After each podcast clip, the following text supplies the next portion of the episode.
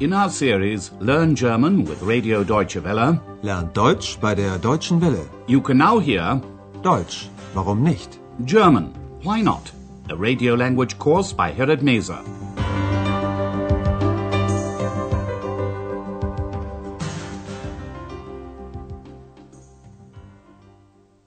Liebe Hörerinnen und Hörer.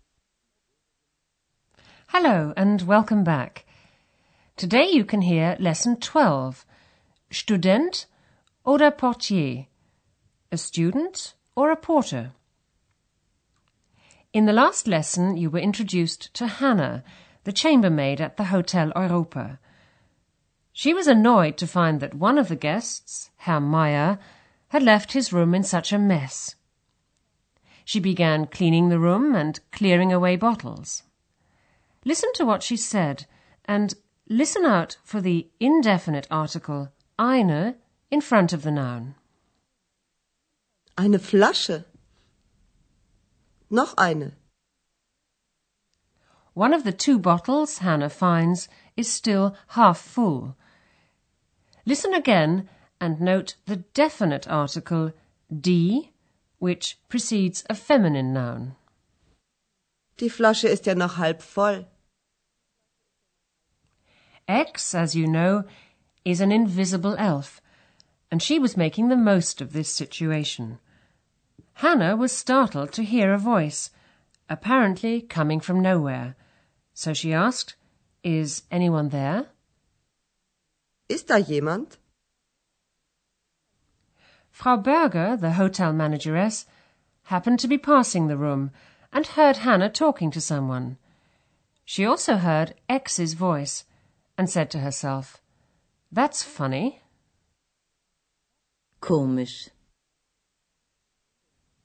Ex is, of course, invisible, and this adds to the general confusion. Meanwhile, Andreas is at the reception desk. He suddenly notices that Ex has disappeared and realizes that this is a bad sign. He goes looking for her, and then he hears her voice. Was ist komisch. Perhaps you can imagine how Andreas feels. He'll appear on the scene alone, a line, but the people around him will hear two voices. Listen to the following conversation and note the word for we, wir. How can you tell that Andreas is confused? Komisch. Das ist komisch. Ist da jemand? Ja, wir. Psst, sei doch still. Was machen Sie denn hier? Wir studieren. Wie bitte? Ja, nein. Also, wir. äh, Ich bin nur neugierig. Interessant. Sagen Sie mal, Sie sind doch allein. Sagen Sie immer wir und meinen ich?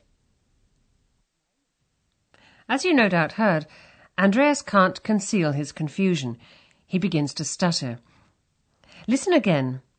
Ex wants to find out what Frau Berger finds funny. Was ist komisch? Frau Berger asks if anyone is there, and Ex replies, Yes, we are. Ist da jemand? Ja, wir. Andreas tries, without success, to silence Ex. Psst, sei doch still. But Frau Berger has noticed Andreas. She asks him what he's doing here. Was machen Sie denn hier?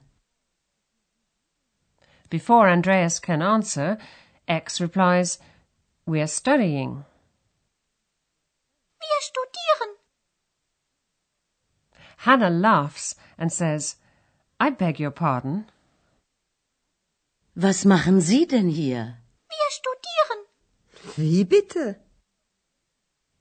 Andreas doesn't know whether to say I or we. But before he can reply, Frau Berger asks him directly whether he always says we, wir, when he means I, ich. Sagen Sie immer wir Und meinen ich? There you heard the personal pronouns ich and the plural equivalent wir. Listen once again. Sagen Sie immer wir? Und meinen ich? Frau Berger is, understandably, surprised.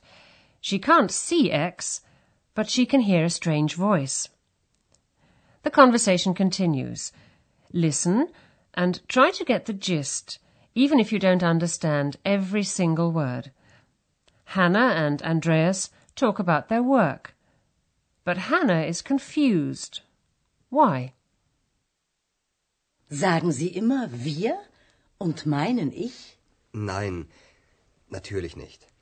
Sie sind neu hier, oder? Ich glaube, Sie sind der Portier. Stimmt. Und warum sagen Sie, wir studieren? Ich bin Student. Was denn? Student oder Portier? Student und Portier. Ach so. Na ja, also ich bin Hanna, das Zimmermädchen. Und ich bin Andreas. Also, an die Arbeit. Okay. Tschüss.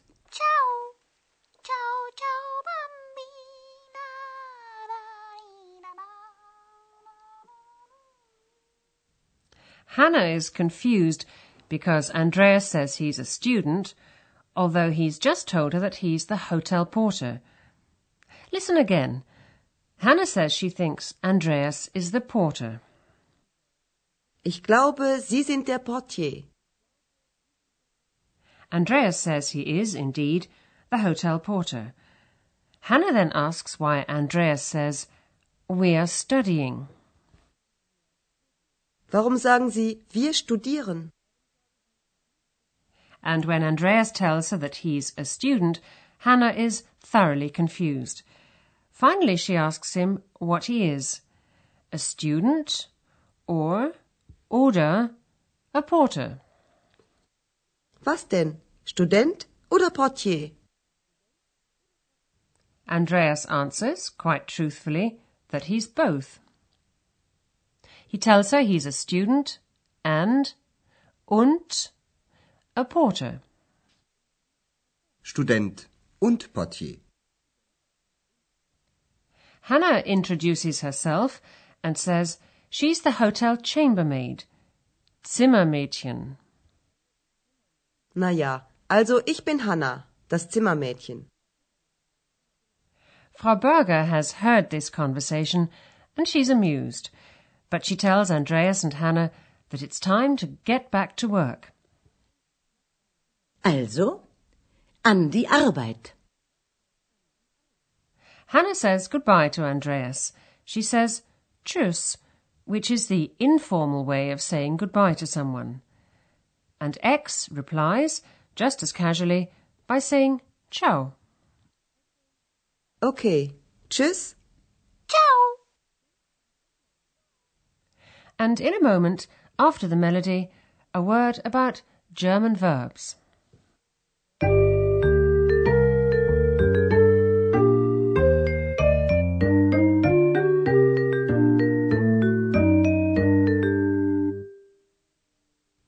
As we mentioned earlier, German verbs are inflected. That means they change their form according to the person in which they're expressed. You can tell this by the verb ending. The infinitive, that is the form in which verbs are listed in a dictionary, ends in en. If you remove this ending, you're left with the stem. Studieren. Studieren. Studier. Studier. In today's lesson, you heard the first person plural form of the verb. It's preceded by the personal pronoun wir. The verb ends in en. Wir studieren. Wir studieren. The first person plural has the same ending as the infinitive. Studieren. Wir studieren. To recap on verb endings in the present tense, the verb ending en is used in the infinitive. Studieren. Studieren.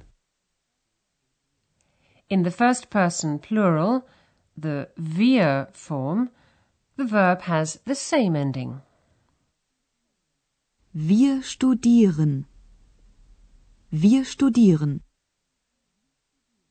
And the same en ending is found in the second person singular, the sie form, which is the polite form of address. Was studieren Sie? Was studieren Sie? The first person singular, the ich form, ends in e. Ich studiere. The second person singular, the du form, ends in st. Was studierst du? Was studierst du? The third person singular ends in t and is preceded by a noun or a pronoun, he, she, or it. Andreas studiert. Er studiert Journalistik.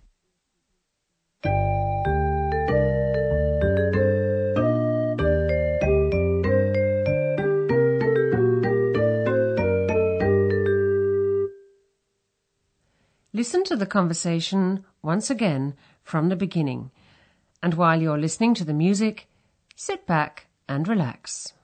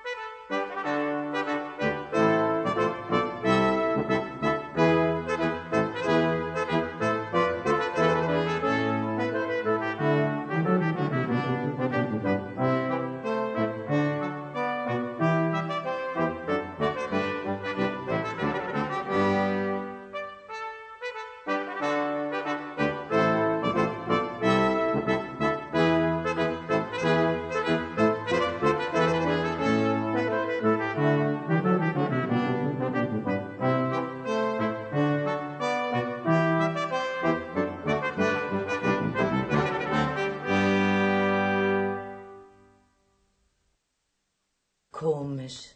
Was ist komisch? Ist da jemand? Ja, wir. Psst, sei doch still. Was machen Sie denn hier? Wir studieren. Wie bitte? Ja, nein. Also, wir. äh, Ich bin nur neugierig. Interessant. Sagen Sie mal, Sie sind doch allein. Sagen Sie immer wir und meinen ich? Nein, natürlich nicht. Andreas tells Hannah he's a student and a porter. Hannah introduces herself as the hotel chambermaid. Sie sind neu hier, oder? Ich glaube, Sie sind der Portier. Stimmt. Und warum sagen Sie, wir studieren? Ich bin Student. Was denn? Student oder Portier? Student und Portier. Ach so. Naja, also ich bin Hanna, das Zimmermädchen. Und ich bin Andreas. Also, an die Arbeit. Okay, tschüss. Ciao. Ciao, ciao, bambina. Da, da, da. Well, that's all for today. Goodbye for now, and do join us for the next lesson.